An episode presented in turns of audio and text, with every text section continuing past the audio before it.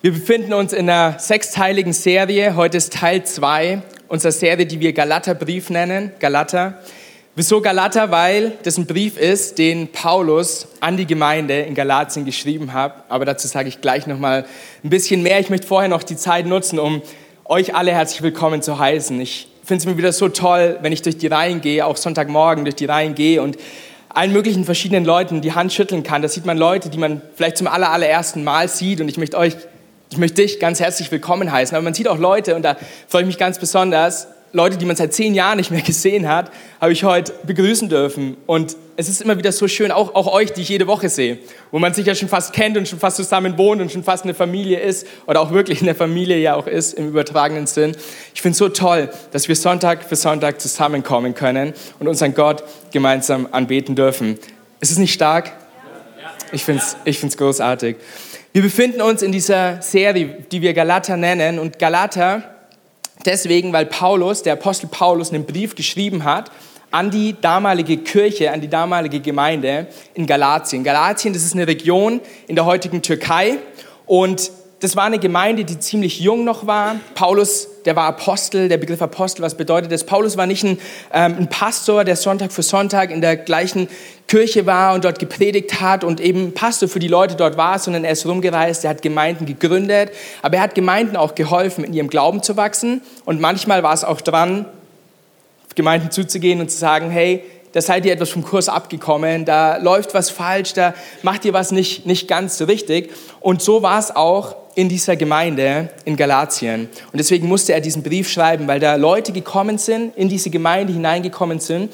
Es waren Juden, die auch zum Glauben an Jesus Christus gekommen sind. Aber es waren Juden, die gesagt haben, hey, Jesus ist super, aber wir haben da noch ein paar alte Traditionen. In dem Fall war es die Beschneidung. Wir haben davon letzte Woche ganz, ganz viel gehört die ihr halten müsst, an die ihr euch halten müsst, weil Jesus alleine reicht nicht. Ihr müsst zusätzlich noch unsere alten jüdischen Traditionen halten.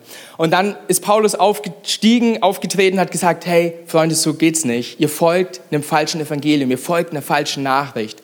Und wir haben diese Serie, weil wir sicher gehen wollen als Gemeinde, dass wir immer wieder dem Evangelium und der Botschaft folgen, die Jesus uns aufgezeigt hat und die wir in der Bibel lesen können. Und deswegen befinden wir uns heute in Kapitel 2. Also wir gehen jede Woche gehen wir ein anderes Kapitel an. Und letzte Woche haben wir davon gehört, dass es zwei Bäume gibt. Symbolisch gesprochen zwei Bäume, von denen wir noch im Alten Testament ganz am Anfang, die wirklich existiert haben, lesen, aber die für uns in unserem heutigen Leben noch relevant sind. Es gibt den Baum der Erkenntnis des Guten und des Bösen und es gibt den Baum des Lebens.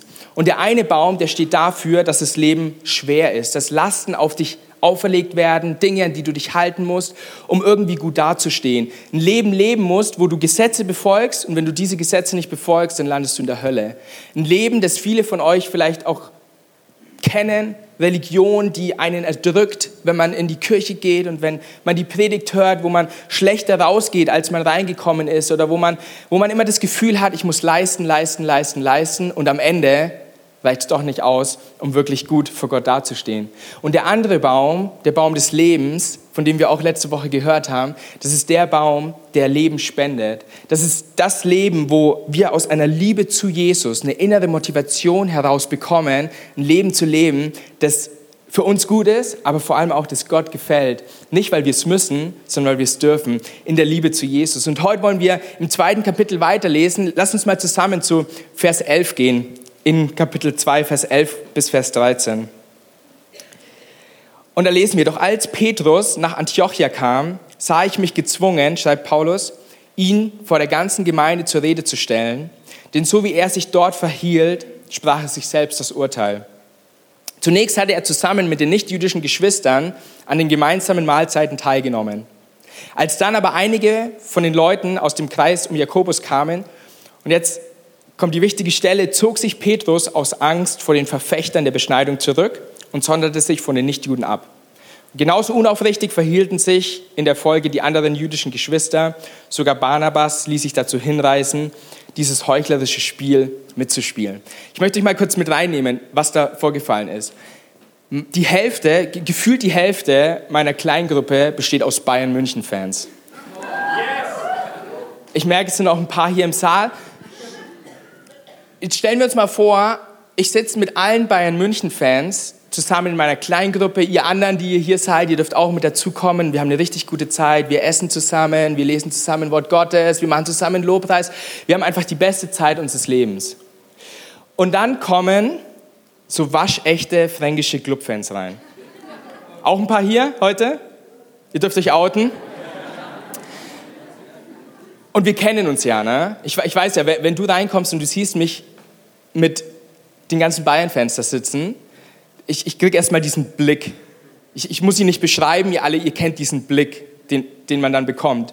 Wenn man mit Leuten zusammensitzt, wo der andere hm, nicht, so, nicht so toll findet.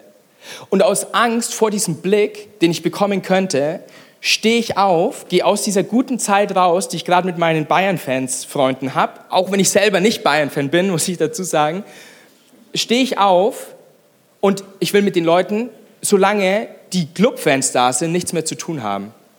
So absurd das klingen mag, das war genau die Situation. Sogar noch krasser. Das ist jetzt ein bisschen lustig, aber dieser, dieser, ähm, dieser Petrus ist aufgestanden aus Angst vor falschen Blicken, aus Angst, was Menschen über ihn denken können, aus Angst, dass seine jüdischen Freunde, die Jesus auch gefunden haben, schlecht über ihn reden könnten und er dadurch seine Autorität verlieren kann. Das ist die Situation, in der wir uns befinden. Und in dem Moment hat, ich meine, wir reden ja da von zwei Bäumen, Baum des Lebens und Baum der Kenntnis. In dem Moment war es so, als hätte Petrus vom, er, er, war gerade am Baum des Lebens gesessen, hat, hat vom Baum des Lebens gegessen. Ihn, ihn hat es nicht interessiert, wer da vor ihm saß. Zu welcher Nation die Leute kamen, welches Alter sie hatten, welches Geschlecht sie hatten, wo sie herkommen. Es war ihm völlig egal. Und dann, als würde er auf diesem Baum sitzen, ergreift sich eine Liane und schwingt wie Tarzan so schnell wie möglich zurück zu dem anderen Baum, zu dem Baum der Erkenntnis. Und wir wollen uns heute eine ganz, ganz wichtige Frage anschauen. Und die Frage lautet, wie können wir verhindern, dass wir in unseren alten Lebensstil zurückfallen? Ein Lebensstil, der richtend ist, ein Lebensstil, wo wir mit Finger auf andere zeigen, ein Lebensstil, wo wir letzte Woche davon gehört haben, wie gut es ist, davon wegzukommen, um in ein Leben in Freiheit zu gelangen. Und auch wenn du sagst, hey, ich bin, schon, ich bin schon ganz lange Christ, ich bin schon lange mit Jesus unterwegs, ich denke, wir alle wissen, wie leicht es ist, sich diese Liane zu greifen und ganz schnell wieder zurückzuschwingen und zwischen diesen beiden Bäumen hin und her zu schwingen, die Gott in unser Leben gesetzt hat. Ich möchte euch ein Beispiel geben aus meinem Leben. Ich gibt eine Sache, die ich, die ich absolut nicht leiden kann, und das sind ähm, Leute, die auf der Autobahn rechts überholen. Meine Frau kann es bestätigen, jedes Mal, wenn es passiert, ich schimpf und schimpf und schimpf und denke mir, äh, wie kann der nur? Und dann, und dann bin ich ja selber schon einer, der dann nochmal schneller äh, auf, auffährt, dass er bloß nicht rein kann, wenn er, links, wenn er rechts überholt und so weiter.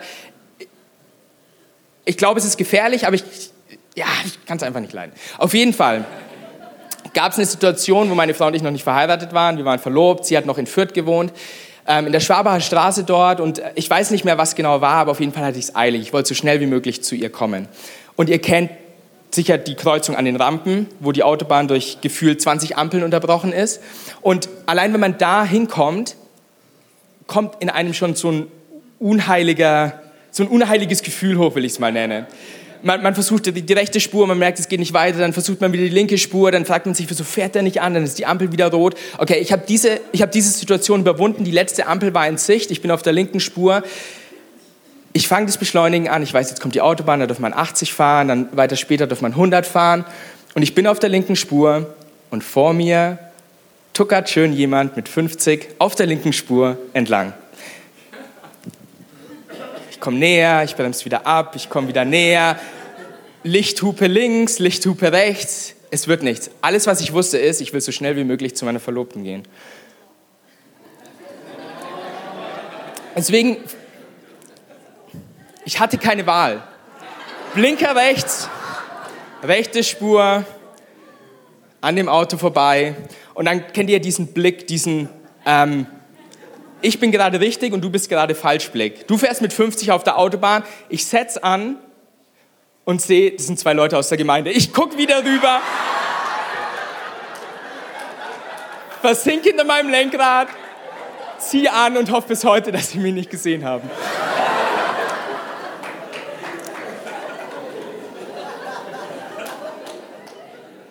So schnell kann euer Pastor sich die Liane greifen, in ihm kommt Ärger hoch, in ihm kommt Ungeduld hoch.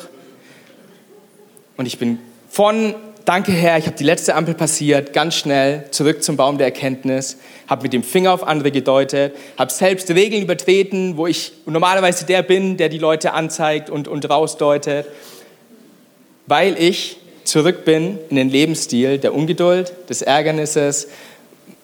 Es sind so Kleinigkeiten oft im Alltag. Es sind gar nicht immer die großen Sachen, die uns zurückbringen in diesen Lebensstil. Meine Frau hat heute Morgen schon grau, oder gestern war es, glaube ich, ein graues Haar bei mir entdeckt. Ich glaube, ich glaube, ich glaube, manchmal ist es für uns so wichtig, immer wieder sich neu bewusst zu sein, ich lasse die Liane einfach hängen. Und wie wir das machen, das wollen wir uns heute anschauen. Da lesen wir nämlich weiter dann, schreibt Paulus in Vers 16, schreibt er weiter, aber wir wissen jetzt, dass der Mensch nicht durch das Befolgen von Gesetzesvorschriften für gerecht erklärt wird, sondern nur durch den Glauben an Jesus Christus. Darum haben wir auch unser Vertrauen auf Jesus Christus gesetzt. Denn wir möchten vor Gott bestehen können und das ist, wie gesagt, nur auf Grundlage des Glaubens an Christus möglich, nicht auf der Grundlage der Gesetzeserfüllung. Niemand steht durch das Befolgen von Gesetzesvorschriften vor Gott gerecht da. Und dann Vers 19, in Wirklichkeit jedoch habe ich mich mit dem Gesetz nichts mehr zu tun. Ich bin durch das Urteil des Gesetzes dem Gesetz gegenüber gestorben, um von jetzt an für Gott zu leben. Und auch wenn du jetzt vielleicht zum ersten Mal heute in der Kirche bist oder schon lange nicht mehr da warst, es hört sich vielleicht komisch an, ich muss da muss ich sterben und da muss ich leben und irgendwas muss tot sein und das Gesetz ähm, macht mich nicht gerecht und so weiter. Ähm, ich, ich verspreche dir, bleib bei mir bis zum Ende der Predigt und ich verspreche dir, auch für dich, du, du wirst heute was Gutes für dich rausziehen können. Aber auch all die, die ihr schon lange Christen seid, ich glaube auch ganz besonders, die Botschaft heute ist für dich. Denn was wir als nächstes lesen, das soll der Kern sein von dem, was Gott heute zu uns sprechen möchte. In Galater 2 geht es weiter und da sagt Paulus, ich bin mit Christus gekreuzigt. Nicht mehr bin ich es, der lebt, nein, Christus lebt in mir.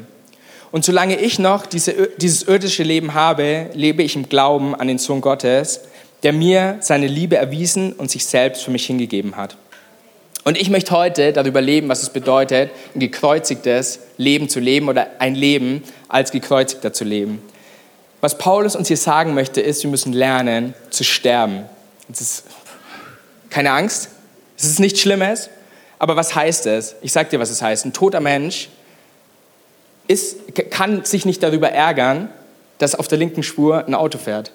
Ein toter Mensch hat keine Ungeduld.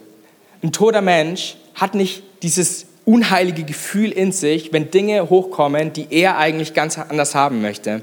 Könnt ihr mir folgen? Es geht darum, dass der alte Mensch, unsere alten Charakterzüge, die Dinge, die wir bei dem alten Baum der Erkenntnis eigentlich zurückgelassen haben, auch genau dort begraben liegen, liegen bleiben und wir das neue Leben leben können, das Gott für uns vorhergesehen hat.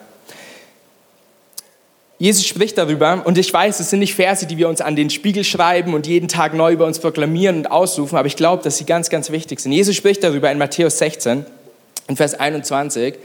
Da ist er mit seinen, mit seinen Jüngern unterwegs und er sagt, oder danach redete Jesus mit seinen Jüngern zum ersten Mal offen darüber, dass er nach Jerusalem gehen und dort von den Ältesten, den führenden Priestern und den Schriftgelehrten vieles erleiden müsse.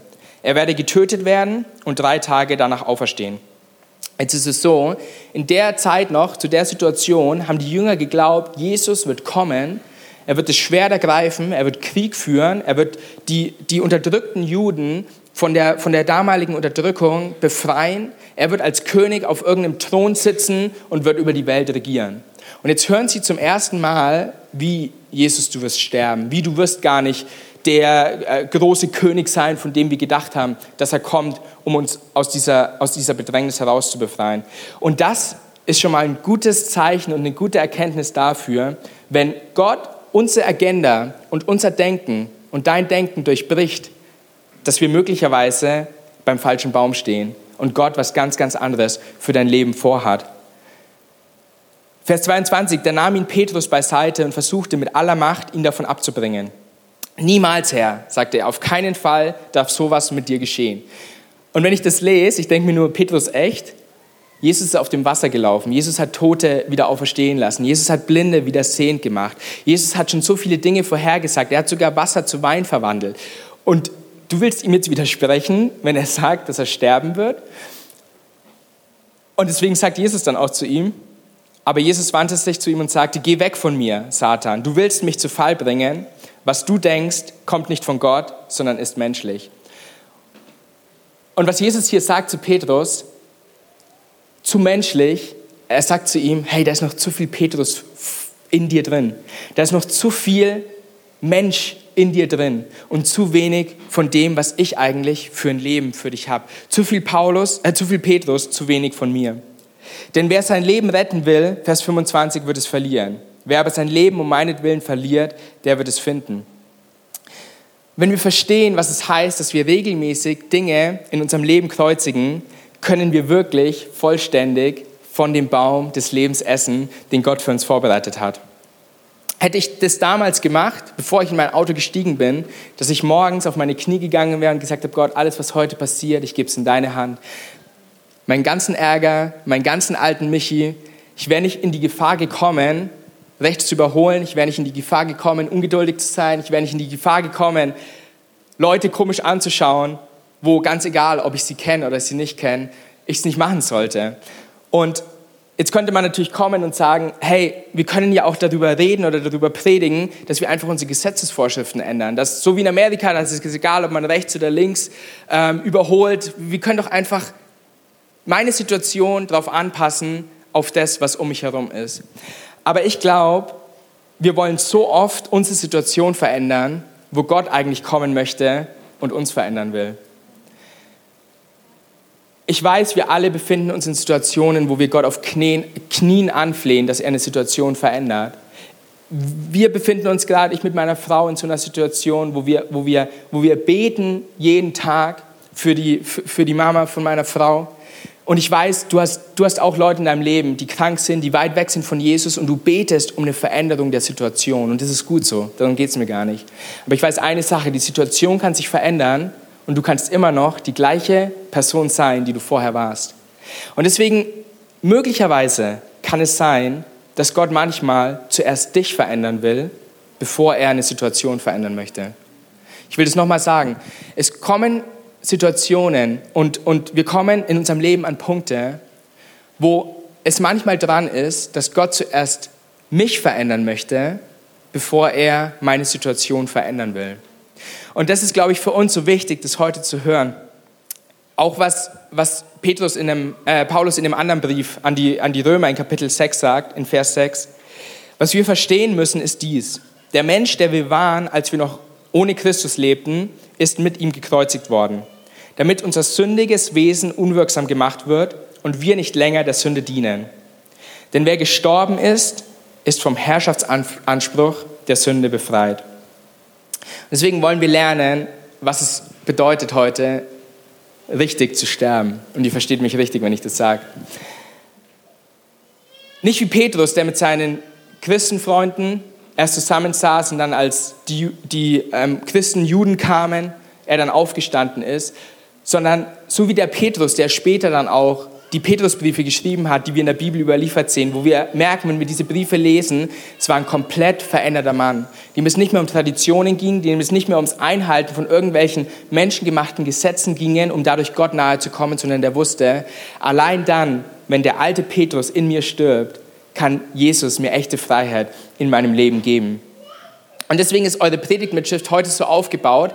Wir wollen uns drei Situationen anschauen, wo Paulus uns im Galaterbrief aufzeigt, was wir kreuzigen müssen, um in dieses Leben der völligen Freiheit hineinzukommen. Das erste, das haben wir bereits gelesen, der erste Punkt heute ist, ich kreuzige mich.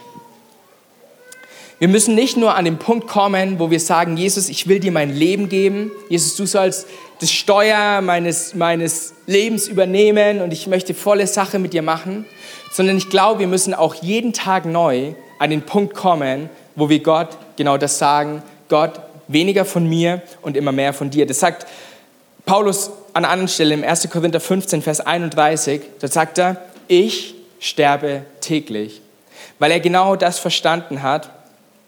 Es ist so einfach, zwischen diesen beiden Bäumen hin und her zu schwingen. Es ist so einfach, immer wieder zu diesem Baum der Erkenntnis zurückzukommen.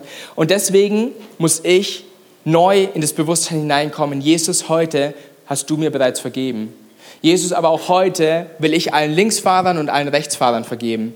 Heute will ich jede, jede Wut, jeden Stolz, jeden Ärger in mir ablegen. Heute will ich das, was ich früher getan habe, was mein Leben kaputt gemacht hat, sei es wirklich, wo du mich aus dem Dreck herausgezogen hast und ich immer wieder neu in der Anfechtung stehe, dort hineinzukommen. Gott, ich will mich neu dir hingeben und ich will mich heute und mein altes Ich wieder neu kreuzigen.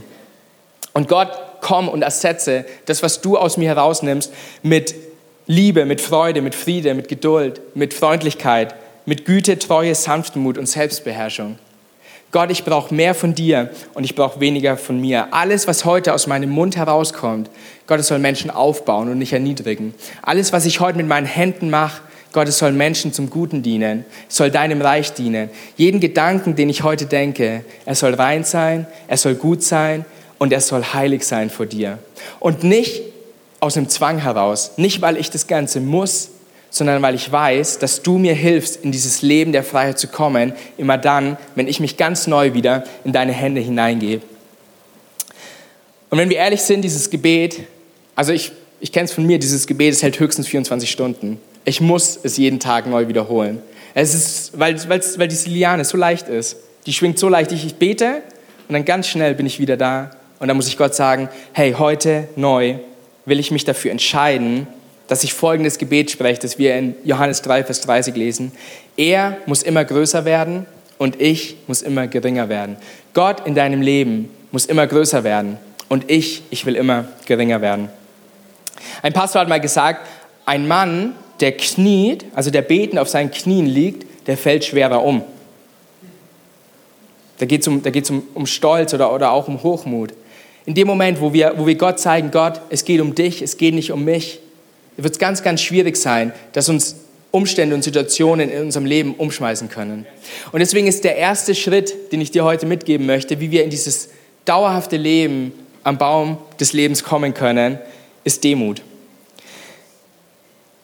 Ich glaube, weniges bringt uns im Leben so weit wie echte, aus dem Herzen kommende Demut. Wenn wir verstehen, Gott, weniger von mir, aber mehr von dir. Und das bringt uns zum zweiten Punkt. Das zweite Mal, wenn wir lesen, das, was gekreuzigt werden muss, sagt Paulus uns, ich kreuzige mein Fleisch.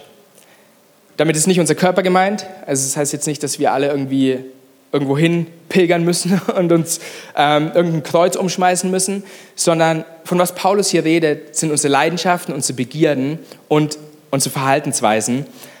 Und er schreibt in Galater 5, Vers 24, nun, wer zu Jesus Christus gehört, hat seine eigene Natur mit ihren Leidenschaften und Begierden gekreuzigt.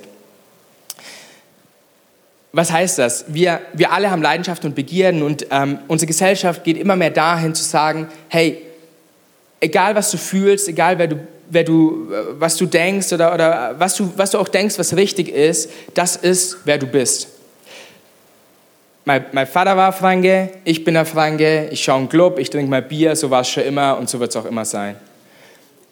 Ich, ich, weiß, ich weiß nicht, ob, ob, du das kennst, so, ähm, das war in meiner Familie schon immer so und deswegen wird es auch immer so sein. Das haben wir schon immer so gemacht und deswegen machen wir es auch weiterhin so. Ich war, wir, wir sind schon immer griesgrämig und verschränken unsere, unsere Arme und, und ihr dürft eure Arme verschränken, keine Sorge.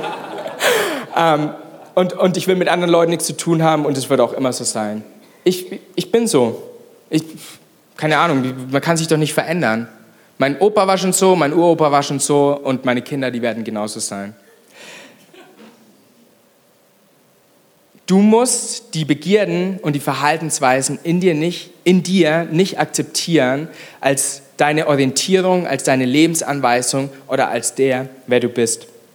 Ich kann euch ganz ehrlich sagen, ich bin froh, dass ich weiß, dass ich nicht so leben muss, wie ich fühle. Ich verspreche euch eins, ich würde heute nicht hier oben stehen, wenn ich mein Leben so gelebt hätte, auch schon als Teenager, als Jugendlicher, wie ich mich immer gefühlt habe. Ich würde wahrscheinlich irgendwo noch mit 30 oder 40 im Keller meiner Eltern versauern, irgendwelche Computerspiele zocken und mit der Außenwelt nichts zu tun haben. Wenn ich Leute in mein Leben gekommen, die mir gesagt haben, Michi, du kannst anders sein. Michi, Gott hat mehr mit deinem Leben vor. Michi, Gott möchte dein Leben gebrauchen, um auch anderen Menschen Gutes zu tun. Ich würde heute nicht hier oben stehen. Ich habe Gedanken, Gefühle und Verhaltensweisen, die Gott nicht gefallen.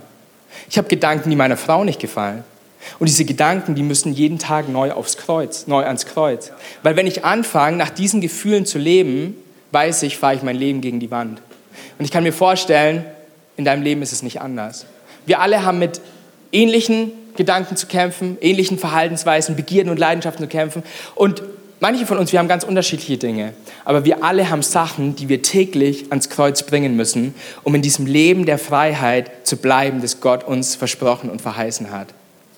Ich danke Gott auf Knien, dass ich nicht nach meinen Gefühlen leben muss. Und deswegen auch, wenn, wenn Leute mich fragen, hey, du bist doch Christ oder du bist doch Pastor, was ist deine Meinung zu dem Thema oder was ist deine Meinung zu dem Thema? Ganz ehrlich, wen interessiert meine Meinung? Ich habe die Bibel, ich habe Gottes Wort. Ich finde Prinzipien in Gottes Wort, die mir helfen, ein Leben nicht nach meinen Gefühlen zu leben, sondern ein Leben zu leben, das mir hilft, in diese Freiheit zu kommen.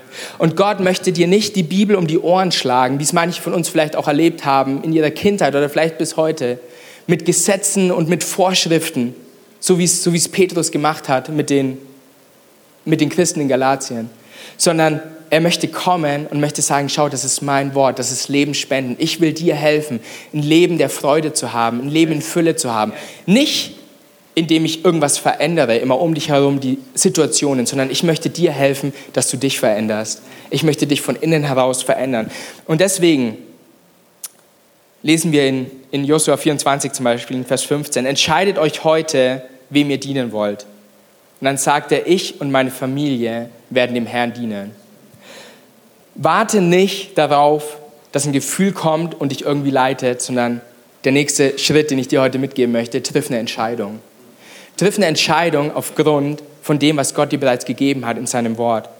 Als erstes, lass uns jeden Tag in Demut in den Tag starten und wissen, die Welt dreht sich nicht um mich, es geht nicht um mich. Und das Zweite ist, lasst uns Entscheidungen treffen, nicht aufgrund von unseren Gefühlen, sondern aufgrund von Gottes Wort. Und dann lesen wir in Galater 6, Vers 14 den dritten Punkt und das ist, wir müssen die Welt kreuzigen. Ich kreuzige die Welt. Galater 6, Vers 14. Für mich jedoch ist es unmöglich, auf irgendetwas anderes stolz zu sein, als auf das Kreuz von Jesus Christus, unserem Herrn. Durch ihn ist die Welt für mich gekreuzigt und durch ihn bin ich für die Welt gekreuzigt. Was bedeutet das? Darauf möchte ich noch kurz eingehen. Ich glaube, das Geheimnis von dem Leben in Freiheit, das Paulus gelebt hat, war, dass er einen gewissen Filter in seinem Leben hatte über Dinge, wo er hingegangen ist, Dinge, die er gesagt hat und auch eben Dinge, die er gedacht hat. Und wir brauchen diesen Filter, den Paulus hatte, auch für unser Leben. Ich lasse diesen Teil der Welt, diesen Teil der Gesellschaft, diesen Teil der Kultur, wie du es auch nennen magst, ich lasse diesen Teil nicht in mein Leben. Ich fasse diese Sache nicht an, ich schaue mir das nicht an. Ich gehe nicht einmal zu diesem Ort hin, dass ich gar nicht erst in die Gefahr komme, mich entscheiden zu müssen. Von dem Punkt, den wir vorher hatten. Es gibt Dinge, wo du ganz genau weißt, wenn du da hingehst, wenn du das anmachst, wenn du dir das anschaust, wenn du mit den Leuten zusammen bist, du wirst wieder in die Gefahr kommen, dich entscheiden zu müssen. Und das letzte Mal hast du dich vielleicht schon falsch entschieden geh gar nicht erst dorthin. Paulus wusste, ich habe diesen Filter in meinem Leben, den ich anwende und damit die Welt für mich kreuzige. Wenn du dich fragst, warum du immer wieder von diesem einen Baum zum anderen Baum schwingst, vielleicht gibt es Dinge in deinem Leben, die du noch nicht gekreuzigt hast. Ich glaube, wir werden keinen Frieden finden, wenn wir gute Zeiten, schlechte Zeiten uns sagen lassen, wie wir unser Leben zu leben haben. Oder wenn wir Fifty Shades of Grey sagen, wie Liebe auszusehen hat, echte, wahre Liebe auszusehen hat. Aber jetzt ist die Frage, okay, wie kann ich wissen, was richtig und falsch ist? Wie kann ich wissen, was ich mir anschauen kann und was ich lassen soll? Wie kann ich wissen, wo ich hingehen soll? Ich bin heute nicht hier, um zu sagen, was richtig und falsch ist. Und du brauchst auch gar nicht irgendeinen Pastor dazu, dir das zu sagen, sondern du hast den Heiligen Geist in dir und du hast die Bibel, die dir dabei hilft. Wisst ihr, ähm, bei mir war es so, ich, als ich noch, keine Ahnung, 10, 20, nee, 20 Jahre ist ein bisschen weit her, aber 10, 15 Jahre vielleicht her, ich, ich weiß nicht mehr, wie alt ich war. Ich war als Mitarbeiter auf einer ähm, Kinderfreizeit mit dabei und da hat von unserem Pastor Konsti, die Schwester, hat dort gepredigt über Stephanus. Dass Stephanus als er kurz bevor er gestorben ist, dass er gesehen hat, wie Jesus aufgestanden ist, um ihn sozusagen zu ehren oder um, um, um ihn zu empfangen und zu sagen, Stephanus, ich, ich sehe dich. Ich weiß, du bist da und du erleidest es gerade durch mich. Und es hat in mir ich, ich, kann euch das Gefühl gar nicht richtig beschreiben, aber es hat in mir so, so was ausgelöst, dass ich gesagt habe, ich hatte an dem Tag mein, ähm, mein Laptop dabei, oder an dieser Freizeit mein Laptop dabei. Ich habe meinen Laptop aufgeklappt und ich habe gesagt, Gott, ich möchte jemand sein, dass wenn ich sterbe, dass du stehst. Und ich habe alle Spiele, die ich auf diesem Computer hatte, ähm, habe ich, hab ich runtergelöscht. Egal, ob es was Schlimmes war oder was Gutes war. Ich habe nur gewusst, Gott, ich will meine Zeit sinnvoll einsetzen. Will ich damit sagen, dass Computerspiele schlecht sind? Nein. Ich spiele ich spiel heute auch ab und zu noch ein, ein Spiel. Da, darum geht es gar nicht. Es geht gar nicht darum, zu sagen, immer sozusagen, was ist, was ist richtig und was ist falsch. Aber ich glaube, oder was heißt ich glaube, ich weiß, Gott hat mir in dem Moment eine Linie gezeigt, wo er gesagt hat, Michi, hier ist Schluss. Wenn du hier weitergehst, du wirst nicht in das Leben hineinkommen, das ich für dich vorbereitet habe. Und ich stehe heute nicht hier, dir zu sagen, wo deine Linie ist. Aber ich glaube, es ist wichtig, dass du eine Linie hast. Und diese Linie, die kann dir Gott geben, die kann dir Gott zeigen. Ich hatte vor, ähm, ich glaube letzte Woche oder vor zwei Wochen, hatte ich ein Gespräch mit einem Freund. Da ging es um die Frage, ähm, ab wann bin ich außerhalb von meinem Leben mit Gott? Also wann habe ich diese Linie sozusagen überschritten? Was ist ein Indiz dafür? Oder, ähm, und dann habe ich, hab ich ihm wie so einen Topf aufgemalt und habe eine, hab eine Linie gezogen und habe lauter Kreise reingezogen. Und dann irgendwann haben diese Kreise die Linie erreicht und habe ich gesagt, jetzt hast du genug Sünden beisammen, jetzt ist die Linie überschritten. Das ist Schwachsinn. Gott, Gott sitzt nicht im Himmel mit so einem Schrittzähler und, und schaut auf dein Leben und sagt, jetzt hast du falsch gedacht, jetzt hast du gelogen, jetzt hast du rechts überholt, jetzt hast du eine Frau falsch angeschaut, und jetzt hast du ein Glas Alkohol zu viel getrunken. Und versteht ihr, was ich meine? Gott steht nicht da und zählt deine Sünden und irgendwann ist dieser Topf voll Sünden, hat einen gewissen Grad überreicht und dann läuft er über und dann sagt Gott zu dir, jetzt will ich mit dir nichts mehr zu tun haben. So ist unser Gott nicht. Deswegen geht es nicht darum, darfst du das anschauen, darfst du das tun oder darfst du das sagen. Ich denke, es gibt Sachen, die sollten wir auf jeden Fall sein lassen, die, unser, äh, die unser Zusammenleben einfach ermöglichen, wo die Bibel auch ganz, ganz klar und deutlich ist. Und dann gibt es Sachen, das sind Grauzonen. Für den einen sind sie nicht gut. Für mich zu dieser damaligen Zeit, mir haben diese Spiele nicht gut getan, weil sie meine, meine Zeit zerfressen haben, die ich so viel sinnvoller mit guten Dingen hätte füllen können. Aber deswegen macht es nicht per se schlecht. Aber es ist wichtig, dass wir immer wieder auf Gott hören. Nicht, Gott, wie viele Sünden habe ich jetzt schon getan? Kann ich noch eine oder kann ich nicht?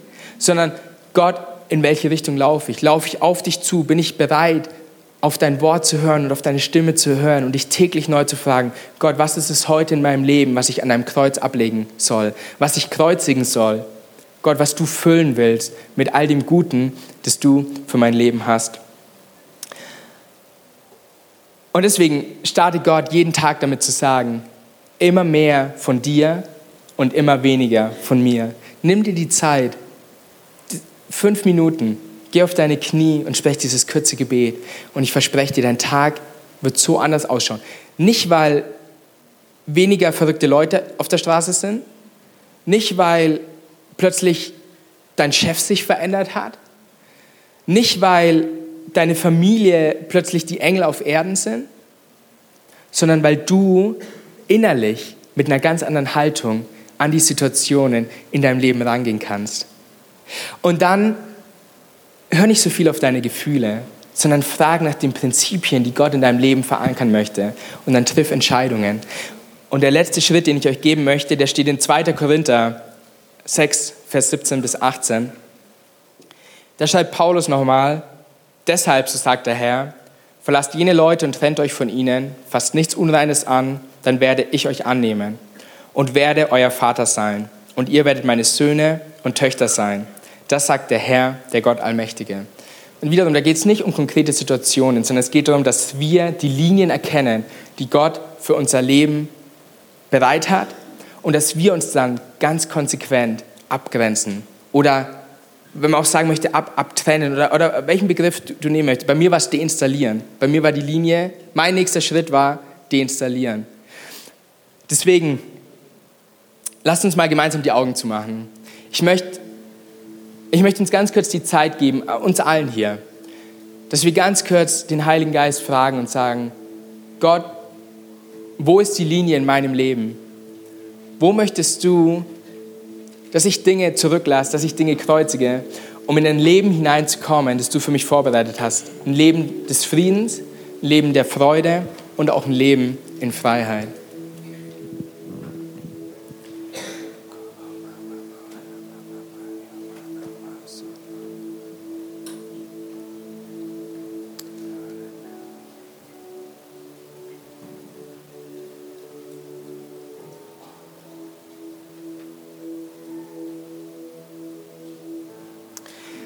Vater, ich bete, dass da, wo du zu uns gesprochen hast, dass wir es festmachen in unseren Herzen und wir heute Entscheidungen treffen.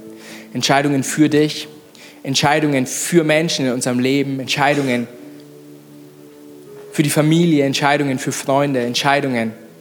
Ist es dort, wo wir uns abgewandt haben, wo wir Zorn in uns aufkommen haben lassen.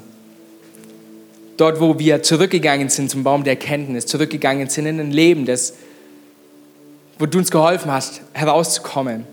Gott, da beten wir, dass du uns hilfst, die Dinge wieder zurück zu deinem Kreuz zu bringen und sie zu kreuzigen, dass ich mich kreuzige dort. Meine, meine, mein Fleisch, meine Begierden, meine Leidenschaften, meine falschen Gedanken, aber auch die Welt, dort, wo ich Dinge tue, Gott, die mich abhalten von dem, von dem Leben beim Baum des Lebens. Gott, hilf mir jeden Tag aufs Neue, diese Dinge abzulegen und mich zu füllen mit dem Guten, das, das du für mich hast. Und wenn wir noch in dieser Gebetshaltung bleiben, andere von euch, ihr sitzt hier und ihr spürt vielleicht eine ganz andere Last. Ich habe vorhin ganz am Anfang, habe ich kurz zu euch geredet und gesagt, hey, die Predigt, die mag vielleicht vor allem für Christen sein, für Leute, die Jesus schon kennen. Aber du sitzt auch hier und du sagst, du redest von einem Leben, das volles mit, mit Freude und volles mit Friede. Und, und ich lese hier an der Leinwand die ganze Zeit irgendwas von Freiheit oder Freisein ich, ich habe dieses Leben nicht. Ich weiß nicht mal, wie dieses Leben ausschaut. Ich weiß gar nicht mal, dass man so ein Leben haben kann. Ich dachte immer, das Leben ist hart, das Leben ist schwer. Ich möchte dich einladen, jetzt mit dir zusammen ein Gebet zu sprechen. Und wenn du sagst, hey, ich möchte diesen Jesus in meinem Leben haben, von dem wir gelesen haben, dass es nicht mehr darum geht, irgendwelche Gesetzesvorschriften einzuhalten, sondern wo es darum geht, dass dieser Jesus für mich alles getan hat dann darfst du diesen Jesus heute in dein Leben einladen. Du darfst deine Lasten, du darfst auch die Schuld, die du vielleicht auf dir verspürst und auf deinem Herzen verspürst, wo du merkst, hey, ich, ich habe Dinge getan, die, die waren nicht gut und die, und die lasten mir noch heute an. Jesus möchte diese Dinge von dir nehmen, wenn du sie ihm hingibst. Und wir möchten jetzt die Möglichkeit geben, dass du genau das tun kannst. Du musst nicht nach vorne kommen, du musst dich nicht irgendwie outen, aber wenn du mir gleich ganz kurz ein Handzeichen gibst, dann würde ich gerne zusammen mit dir beten und ein Gebet vorsprechen. Wer ist heute hier, der sagt, Jesus, ich möchte ganze Sache mit dir machen und ich möchte in dieses Leben in Freiheit hineinkommen? Gib mir ganz kurz ein Handzeichen, wenn ich mit für dich beten darf. Vielen Dank, danke. Vielen Dank. Dankeschön. Vielen Dank auch da hinten, danke. Wenn du jetzt gerade deine Hand gehoben hast oder auch wenn du sie gern gehoben hättest, aber dich nicht getraut hast, das ist gar kein Problem. Ich, ich spreche Worte vor und du darfst diese Worte an deinem Platz entweder laut oder leise nachsprechen und darfst Jesus jetzt in dein Leben einladen. Herr Jesus Christus, ich habe heute gehört, was es bedeutet, dich zu kennen. Ich habe gehört, was es bedeutet, ein Leben in Freiheit zu leben. Und ich möchte dir heute mein Leben geben. Im Tausch für das Leben, das du für mich bereithältst. Es tut mir leid, wo ich mich falsch verhalten habe, wo ich Sünde begangen habe. Aber ich danke dir, dass du diese Sünde für mich getragen hast und mich frei gemacht hast. Ich möchte deinen Plan für mein Leben und meinen Plan bei dir abgeben. Herr Jesus, komm in mein Leben und sei du mein Herr. Amen.